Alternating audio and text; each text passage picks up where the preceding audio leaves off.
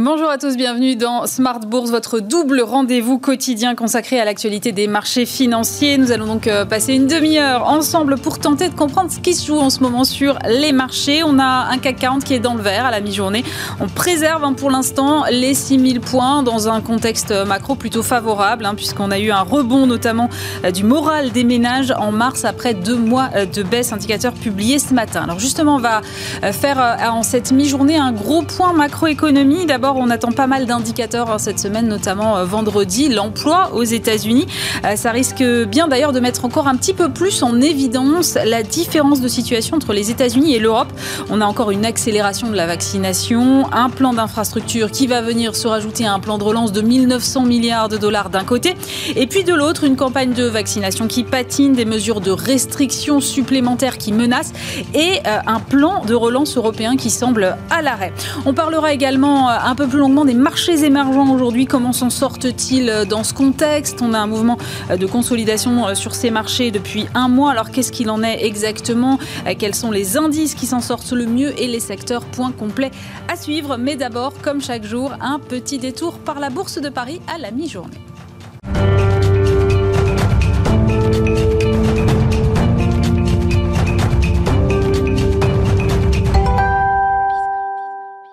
Donc euh, Eva Ben Saadi qui nous accompagne euh, cette semaine depuis les locaux de Bourse Direct. Le 440 poursuit sa hausse à la mi-journée. L'optimisme sur la reprise économique mondiale continue de l'emporter sur les craintes sanitaires et les inquiétudes sur le secteur financier. Les investisseurs restent cependant prudents, notamment euh, en France où le pic du nombre de malades en réanimation de la deuxième vague a été franchi hier et où les discussions gouvernementales sur de nouvelles mesures de restriction continuent. C'est beaucoup plus actif euh, de l'autre côté de l'Atlantique où le président Joe Biden a promis que 90% des adultes américains seront euh, éligibles au vaccin dans trois semaines et alors qu'il a déjà doublé son objectif de vaccination, le passant de 100 à 200 millions de personnes vaccinées en 100 jours.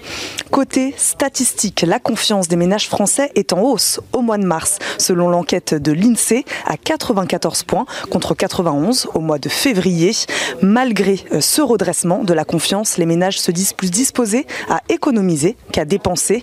L'indicateur mesurant l'opportunité d'épargne est ressorti à 42, au plus haut depuis le début de l'enquête de l'INSEE en 1972. Nous attendons également aujourd'hui l'indice de confiance des ménages du côté des États-Unis. Il est attendu autour de 96 points contre 91 en février. Ce sera donc dans l'après-midi. Et puis, toujours du côté des statistiques, très attendu cette semaine, bien sûr, l'indice emploi ADP aux États-Unis. Pour rappel, le mois dernier, les créations d'emplois dans le secteur privé avait reculé à 177 000, bien en dessous des attentes. Du côté des valeurs maintenant, les bancaires tirent le 440 après leur perte de lundi. Les titres du secteur profitent de la remontée des taux d'emprunt des deux côtés de l'Atlantique. Société Générale, BNP Paribas et Crédit Agricole gagnent entre 1,5 et 3% à la mi-journée. Alstom décroche un contrat qui prévoit la conception et la fabrication de 234 voitures de métro euh, à Bombay, en Inde. Une commande qui s'élève à 220 millions d'euros. Nous suivrons euh, aussi euh, aujourd'hui le groupe Lagardère. Le titre grimpe à la mi-journée. Le conseil d'administration d'Achète Livre, société holding de la branche Lagardère Publishing, a nommé Pierre Leroy, président directeur général, en remplacement d'Arnaud Nourri. Son départ relance les spéculations qui veulent que Récupère certains actifs de Lagardère, comme l'activité d'édition ou la station de radio Europe 1. La société d'investissement Euraseo annonce un accord d'exclusivité pour devenir l'actionnaire majoritaire de la marque française d'alimentation pour animaux Ultra Premium Direct, un investissement de 68 millions d'euros. Et enfin, ArcelorMittal qui a annoncé son intention d'investir entre 1 et 1,5 milliard d'euros sur ses sites allemands pour accélérer la réduction de leurs émissions de gaz à effet de serre et développer les technologies recourant à l'hydrogène. L'euro lui, se maintient à un plus bas face au dollar, en dessous des 1,18 et est en passe d'accuser son pire mois depuis la mi-2019. Il souffre lui aussi du renforcement des restrictions sanitaires en France et en Allemagne qui pèsent sur les perspectives économiques à court terme.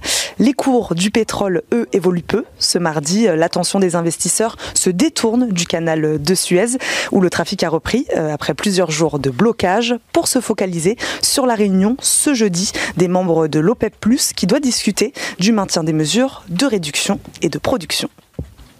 Eva Ben Saadi, depuis les locaux de Bourse Direct, Eva, que vous retrouvez évidemment tous les jours sur Bismart à 10h, à midi et demi, à 15h et à 18h30.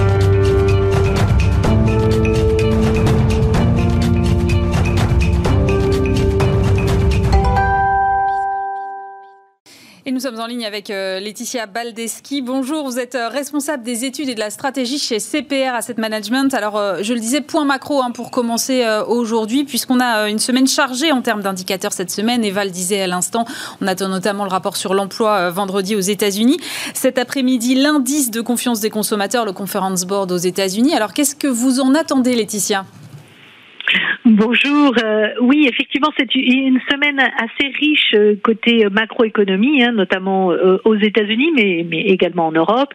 On, on, attend bien évidemment la confirmation dans les statistiques macroéconomiques de l'embellie que l'on peut observer et qui est déjà bien observable, en tout cas sur les marchés financiers côté outre-Atlantique, puisqu'on a hein, vraiment cette perspective d'un rebond encore accéléré, encore amplifié hein, par euh, le, la multiplication des, des plans, euh, du, des plans budgétaires. Hein, je rappelle euh, décembre 900 milliards, euh, 1900 milliards il y a quelques quelques jours, quelques semaines, et puis maintenant la perspective du plan d'infrastructure annoncé par Joe Biden, qui devrait être hein, précisé demain lors d'un discours à, Pittsburgh. Donc on, on voit qu'on a une, une administration américaine qui est vraiment au soutien de cette économie euh, américaine. Et donc on doit le voir dans les chiffres notamment de confiance, hein, confiance des ménages comme vous l'attendez. Et puis surtout la matérialisation de la réouverture de cette économie américaine euh, qui est liée hein, évidemment à l'avancée euh, assez rapide du plan de vaccination. Et donc on va avoir une ouverture de certains services qui étaient jusque-là fermés. Donc ça va se traduire par des, des créations d'emplois. Et normalement vendredi on devra avoir un chiffre de création d'emplois assez vigoureux. Alors on est, euh, les consensus sont autour de 600 000. Vous savez comme moi que ces consensus sont assez fragiles. Euh, néanmoins, on va avoir un chiffre assez fort et donc une réduction mécanique du taux de chômage euh, annoncée vraisemblablement vendredi prochain. Oui, alors euh, Laetitia, effectivement, vous le disiez, on a l'impression que tout s'accélère euh, très nettement aux États-Unis. L'objectif de vaccination pour les 100 jours de Biden a été euh, doublé. On passe comme ça de 100 millions à, à 200 millions. Joe Biden qui nous dit que d'ici trois semaines, 90% des Américains seront éligibles à la vaccination. On a l'impression que ça va très très vite. Les plans, vous le disiez, s'empilent les uns sur les autres. On a même du mal à s'y retrouver. Est-ce qu'il n'y a pas un risque de surchauffe dans cette reprise qui pourrait un petit peu s'emballer peut-être aux États-Unis, Laetitia? Alors c'était effectivement hein, le, le, les, inquiétudes, en tout cas du marché euh, à partir du mois de février, et, euh, qui se traduisent hein, par des hausses de taux, taux nominaux et taux réels pendant quelques temps. On, on voit qu'aujourd'hui effectivement hein, il y a une petite accélération sur les, taux longs américains euh, depuis là quelques quelques jours. On, on, voit bien que cette cette je dirais, euh, dominante dans le discours de, de tous ces plans et, et, de toutes cette, ces nouvelles positives en termes de croissance à venir, euh, pousse un peu les anticipations d'inflation et donc euh, fait craindre cette surchauffe. Toujours est-il qu'il faut quand même euh, se rappeler, et la Fed l'a bien rappelé, on est loin du plein emploi. Euh, encore avant les chiffres du mois de mars, on était encore avec un manque de plus de 9 millions d'emplois sur, sur cette économie américaine. Hein, si on, on se met en relatif à ce qu'il y avait comme situation avant la, la, crise sanitaire. Donc on est encore loin, hein, on parle de 600 000 création sur ce mois-ci. Donc, euh, vous voyez qu'on est encore loin du, du, de retrouver les niveaux d'emploi d'avant. Donc, il est encore prématuré, loin euh, vraiment de parler de surchauffe. Toujours est-il qu'il y a une reprise de l'activité qui apparaît plus vigoureuse que ce que l'on peut observer en Europe, où on est contraint encore par des nouvelles mesures de restriction qui, retarde la dynamique de reprise, de réouverture de l'ensemble de l'économie. C'est un peu ce que l'on observe sur les marchés avec la traduction sur l'euro actuellement qui est un peu plus affaibli contre dollar. Oui, effectivement, vous avez raison, euh, Laetitia. On a l'impression que ça patine un peu euh, en Europe euh, du point de vue vaccinal, évidemment, du point de vue également du plan de relance. Moi, je voudrais qu'on s'intéresse un petit peu à ce plan de relance on avait fait grand cas quand il a été annoncé, tout était formidable. Et puis finalement, on a du mal à voir la concrétisation de ce plan. Oui, oui, c'est euh, comme euh, comme le, soulignait euh, d'ailleurs le président Macron dans son discours, hein, les lourdeurs et la complexité du système européen, qui fait que ce plan, eh bien, il avait été décidé par le Conseil, validé par ce Conseil européen. Il a été, il a fallu le, faire passer devant le Parlement européen, et maintenant il faut qu'il soit ratifié par l'ensemble des parlements de l'ensemble des pays européens, donc des 27 pays. Et on est euh, donc dans cette procédure-là avec un nouveau euh, coup d'arrêt euh, lié à l'Allemagne cette fois-ci, puisque même si le Parlement dans ces deux chambres ont validé ce, ce, plan, eh bien il y a eu un recours contre devant la, la Cour constitutionnelle d'un des partis europhobes, hein, bien évidemment, qui met en doute la, la, conformité de ce plan et notamment du financement de ce plan, hein, qui repose, je vous le rappelle, sur un endettement commun hein, par le biais de la Commission européenne, eh bien, euh, euh, donc ce parti europhobe met en, doute hein, la, constitutionnalité de cette mesure, euh, compte tenu du fait que ce n'était pas prévu initialement par le traité, et notamment que ça pourrait laisser entendre qu'il y aurait un jour ou l'autre une union budgétaire. Enfin, c'est l'argumentaire mis en avant. Alors, il nous semble que ce n'est qu'un retard, je dirais, ponctuel dans la marche, mais c'est vrai que ça alimente ce discours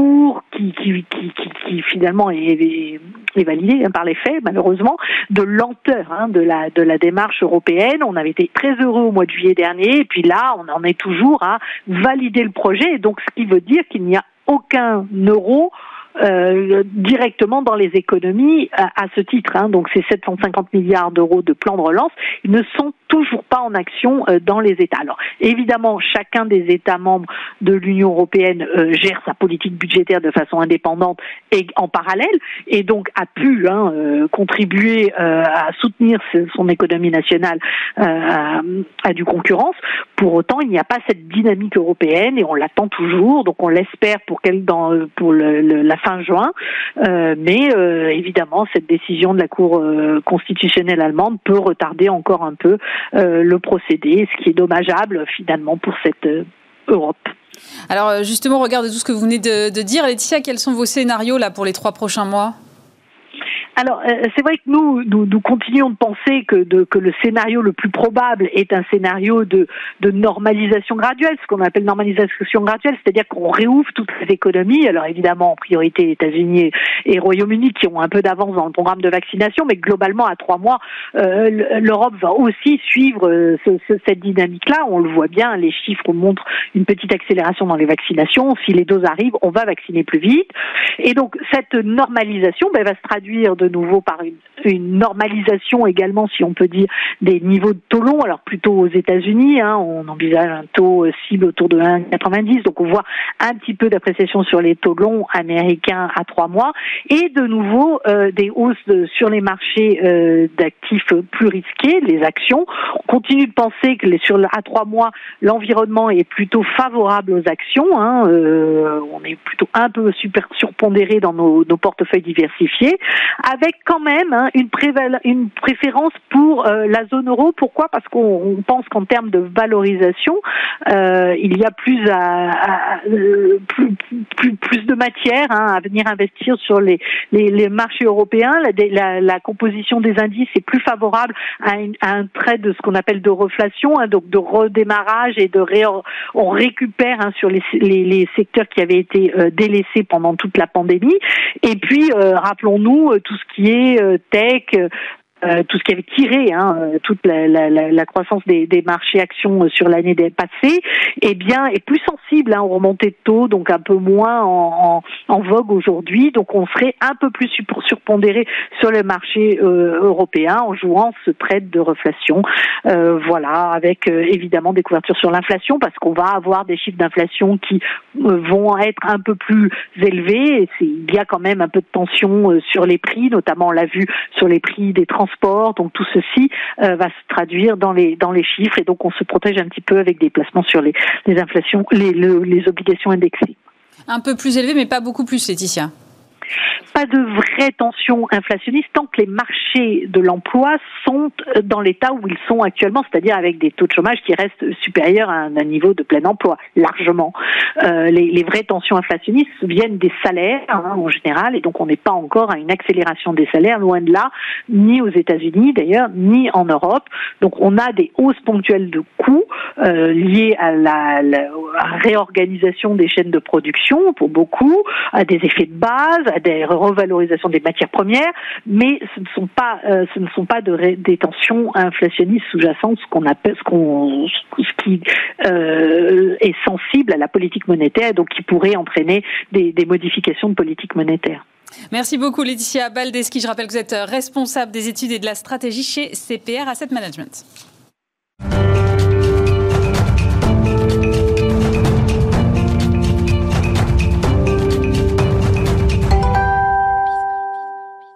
On va maintenant poursuivre euh, la discussion avec Bruno Vanier. Bonjour. Bonjour. Vous êtes donc président de Gemway Assets et avec vous, on va s'intéresser plus particulièrement aux marchés émergents. On, parle beaucoup, euh, encore là, on vient d'en parler avec Laetitia, euh, de la différence en termes de vaccination et de situation sanitaire entre les États-Unis et l'Europe. Mais qu'en est-il du côté des pays émergents? Alors la, situation est encore plus diverse, hein, parce qu'on a quand même beaucoup de pays qui n'ont pas eu vraiment un énorme problème Covid. Hein. C'est le cas de la Chine. Hein. Globalement, euh, le nombre de cas a été quand même très, très, très bas, et toujours très, très bas, et la situation a été vraiment gérée de manière euh, tout à fait intéressante, tout à fait correcte à partir du deuxième trimestre de l'année dernière. Hein.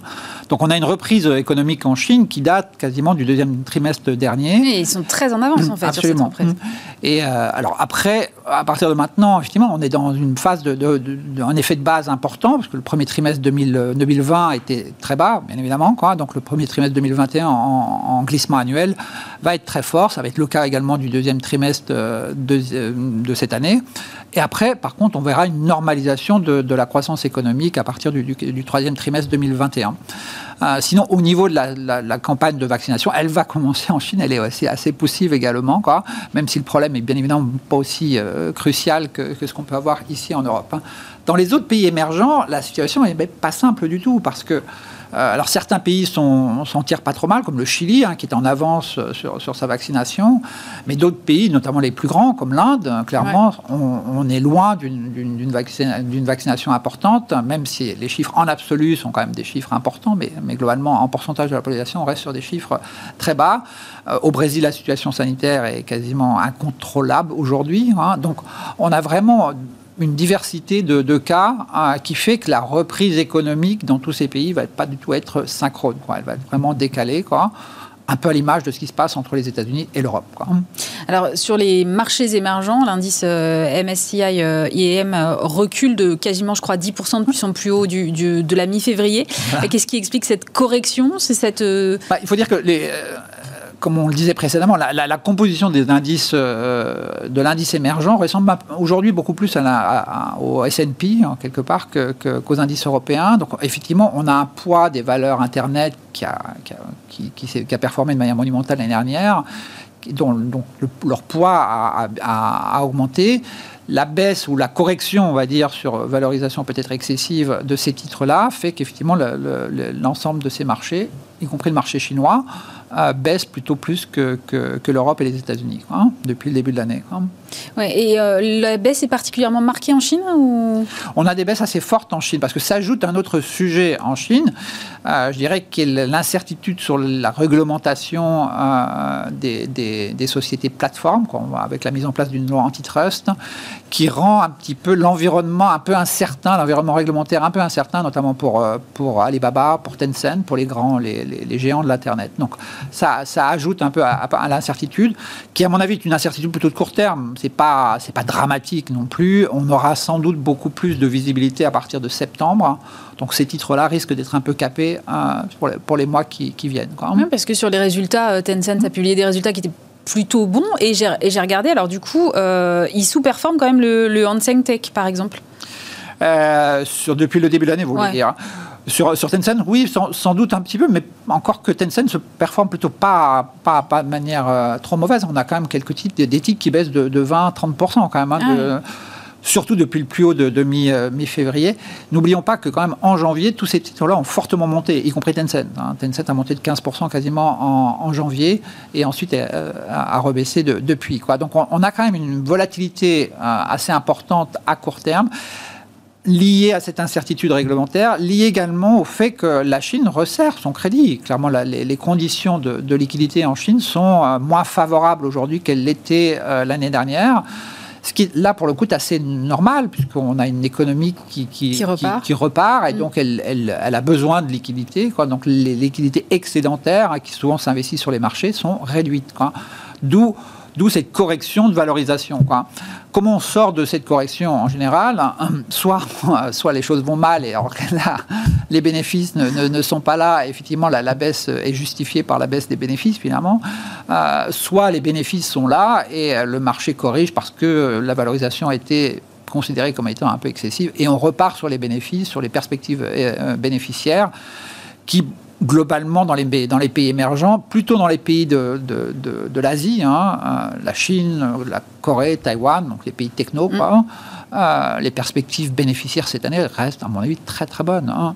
Elles vont même, dans certains sous-secteurs, s'accélérer. Hein du fait d'une demande, notamment de la 5G, qui est quand même quelque chose d'assez important pour, pour tous ces titres. Hein. Ce que vous êtes en train de me dire, c'est que finalement, il y a une rotation un peu sectorielle, comme on a pu l'observer en Europe ou aux États-Unis Exactement. Donc, c'est vrai que ce qu'on appelle la value, les titres cycliques, on performe plutôt bien depuis euh, mi-février. Hein. donc, on a vraiment une inversion, de, je dirais, euh, tout à fait similaire à ce qu'on voit aux États-Unis euh, ou en Europe. Là où on, peut quand même être un peu plus prudent sur cette, ou, se dire que cette hausse, en tout cas, ou cette rotation n'est pas forcément pérenne, c'est que les, drivers, de, souvent de, ce genre de choses, ne sont pas n'ont pas une pérennité très forte ou des perspectives très fortes. En d'autres termes, si la Chine doit commencer à ralentir à partir du deuxième euh, semestre, troisième trimestre, ce qui, nous, ce qui, ce que nous dit en tout cas la courbe des taux chinoise aujourd'hui. Euh, il faut, à mon avis, être assez prudent sur le prix des matières premières. Or, le, secteur des matières premières, c'est un, un, grand secteur cyclique émergent qui a très bien performé, pas simplement depuis euh, trois mois, mais depuis au moins neuf mois quasiment, parce que le prix des matières premières est bien remonté depuis l'été. Euh, mais là, aujourd'hui, euh, la demande chinoise va faire qu'on peut avoir un ralentissement, indéniablement. Quoi. Et n'oublions pas que sur certaines matières premières, la, la demande chinoise est trois, quatre fois supérieure à la demande américaine. Alors, ah, on a du mal à se rendre compte de ça. Hein. Voilà, c'est bien. Les États-Unis, ils ont un plan de relance euh, dans l'infrastructure, donc il va y avoir bien sûr une, demande de matières premières, matières de construction, euh, qui, qui, euh, qui va être quelque part inédite. Quoi. Mais encore une fois, là, on ne parle pas des mêmes montants. Quoi. Oui, en Chine, les montants sont largement plus, plus importants. Justement, est-ce qu'il y a des secteurs qui ont, qui ont mieux performé que d'autres? Là, on parle évidemment beaucoup de la tech, mais est-ce qu'il y a d'autres secteurs qui ont finalement profité de... de Alors, les, les, les, financières s'en sont, tirent pas trop mal quand même depuis, euh, depuis le début de l'année. Euh, alors, c'est un secteur qui a globalement bien sous-performé l'année dernière, comme vous l'imaginez. Mais là encore, on n'est pas sur des, on, est sur une diversité, je veux dire, de, de performances assez importante. Hein. On, a, des banques indiennes qui, performent très bien depuis 3-4 mois. Euh, des banques chinoises qui ont commencé à repartir un petit peu, euh, mais c'est pas, c'est pas exceptionnel, quoi. Il euh, faut dire que les banques chinoises appartiennent toutes à l'État quasiment, donc elles n'ont pas non plus la flexibilité que peuvent avoir les banques privées indiennes, qui sont quand même beaucoup plus réactives. Au Brésil, on a eu un peu de reprise euh, du secteur bancaire euh, en début d'année, mais ça s'est quand même calmé avec la baisse du réage et puis la situation sanitaire qui est vraiment euh, mauvaise. Donc même le jeu cyclique au Brésil a été considérablement amoindri, affaibli par à la crise sanitaire. mais voilà, ailleurs, par exemple, le Mexique a bien, reperformé ce, début d'année sur la, reprise américaine. Donc voilà, les, les, les, les, financières ont plutôt pas trop mal fait. Euh, les, valeurs, euh, les valeurs de matières premières ont plutôt bien, fait. Alors le cuivre toujours est toujours un peu particulier parce que le cuivre, il y a une demande euh, structurelle, externe, bref, hein, qui ne le met pas dans la même ligue que le minerai de fer, par exemple. Quoi. mais globalement, on a quand même plutôt de, belles performances à mon avis, il faut être prudent, notamment sur ce, sur ce secteur. Hein. et du coup, sur les taux, où est-ce qu'on en est? Parce qu'on parle évidemment d'une remontée on va dire, mesurer pour l'instant des taux aux États-Unis. On doit être à 1,75 sur le 10 ans euh, ce midi. Euh, qu'est-ce qu'il en est en Chine? Alors, les taux chinois, eux, sont bon, plus élevés, sont taux, plus, au-dessus de 3 qu'en dessous. Quoi. Ils ont remonté. Progressivement l'année dernière entre le mois de, le mois de février et le mois d'octobre à peu près quoi. Et depuis, il, il, monte un petit peu, très légèrement. Donc la, hausse récente des taux américains n'est pas du tout reflétée par la, hausse des, taux euh, chinois. Et donc le spread euh, a, été, augmenté en faveur du, renminbi, en faveur de, la monnaie chinoise. Mm-hmm. De fait, la monnaie chinoise se porte très bien hein, euh, dans cet environnement. Elle a monté l'année dernière contre dollar, c'est une des devises les plus fortes. Et depuis le début de l'année, elle performe tout à fait correctement. Donc ces, taux, enfin, ces taux euh, chinois montrent bien que non seulement la Banque centrale chinoise est, ce qu'on appelle en avance par rapport au cycle, hein, et, donc on voit bien que les, obligataires chinois n'ont pas envie d'aller euh, d'aller enquiquiner, je dirais, la, Banque centrale, comme, comme on le voit ici plutôt euh, aux États-Unis, où les, acteurs obligataires font, poussent les taux, les taux longs à la hausse pour peut-être forcer la Banque centrale américaine à revoir sa politique euh, à court terme.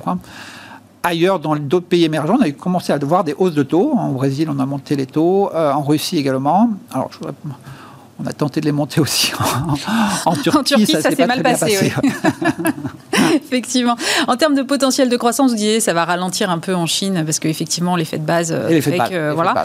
Mais euh, en Inde, par exemple, euh, l'OCDE parle d'une croissance à 12%, ce qui serait mmh, bien au-dessus de la Chine. Mais, on a, des perspectives là sur, euh, sur l'Inde là, là, aussi, on a un, effet de base qui est très fort. Hein. Le deuxième trimestre indien était en baisse de 15% à peu ah près. Donc, donc on, va, on va avoir des chiffres qui vont être un peu spéciaux, j'ai envie de dire euh, sur les, deux ou trois prochains trimestres, qui, euh, qui seront largement liés à l'effet de base.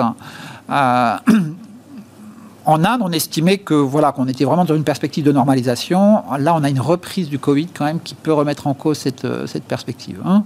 Donc on va être prudent pour les, pour les prochaines semaines. Ouais, je pense qu'en termes économiques, de reprise économique, il faudra être prudent. Chaque pays, chaque pays aura, aura je dirais, des perspectives assez, assez différentes. Euh, c'est ça, c'est autant tout le monde s'est arrêté quasiment en même temps, autant la reprise sera décalée. Voilà, absolument. Et cette reprise dépend essentiellement de, de la vaccination, des campagnes de vaccination, et on voit bien comment c'est compliqué ici en Europe. Pour les pays les plus pauvres, ce sera malheureusement aussi un peu compliqué. Merci beaucoup Bruno Vanier. Je rappelle que vous êtes le président de Gemway Assets. On se retrouve bien sûr tout à l'heure à 18h30 en direct sur Bismart pour euh, une heure de débrief complet sur la journée des marchés financiers. Et puis d'ici là, vous retrouvez euh, Eva Ben Saadi tout à l'heure à 14h55 pour euh, le point de l'après-midi. À tout à l'heure. Très bonne journée sur Bismart.